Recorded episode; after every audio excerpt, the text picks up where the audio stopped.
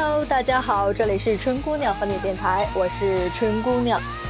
今天呢，要跟大家分享的是马云的梦想还是要有的，万一实现了呢？十五年前，断然没有一个人会遇见今天这一幕。当年那个看似荒唐可笑的互联网公司，居然在美国纽交所挂牌上市，股票交易代码八八 B A B A。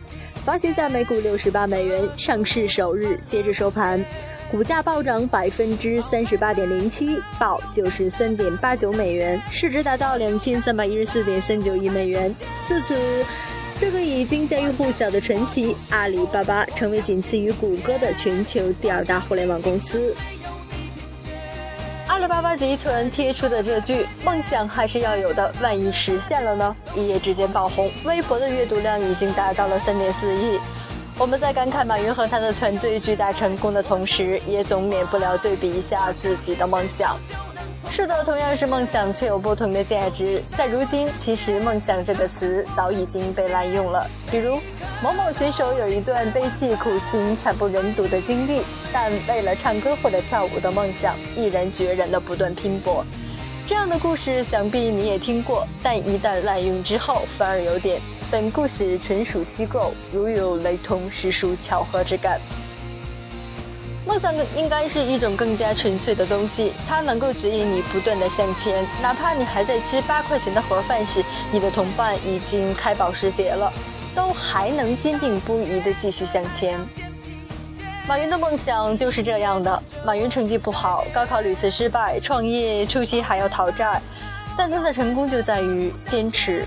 马云曾在一次演讲上说道：“如果我马云能够创业成功，那么我相信。”中国百分之八十的年轻人都能创业成功，这是对所有年轻人的鼓励，却也是一种鞭策。到底有多少人的梦想还是那么单纯？到底又有多少人能经受成功前所无法想象的孤苦和寂寞？马云和阿里巴巴的成功早已可以编成一本书了，比如他们创新的精神、乐于分享的态度、敢想敢干的冲劲儿。还有对这份事业最本真的态度，可当你去探究这个团队，你确实会发现很多意想不到的东西。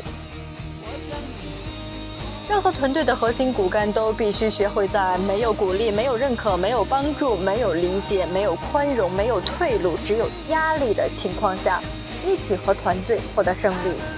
成功只有一个定义，就是对结果负责。如果你靠别人的鼓励才能发光，你最多算个灯泡。我们必须成为发动机，去影响其他人发光，你自然就是核心。据说阿里总部每人一百八十二万美元，阿里巴巴此次上市募集资金两百一十七点六亿美元，最高募集资金两百五十点二亿美元，将造就百万富翁近万人。三十人合伙人团队分享两百一十亿美元，一万一千名有期权的员工将分享两百亿美金。平均每人一百八十二万美金，跟对人做对事，合作伙伴很重要。阿里巴巴敲钟挂牌了，亮点是敲钟的不是马云，没有高管，而是八位普通的客户。这就是出奇，这就是格局。梦想的质朴就在于，当你成功以后，你还能回到起点，想起你当初为何有这样的梦想。梦想还是要有的，万一实现了呢？怎样将这个万一变成肯定，就是我们现在最应该做的事。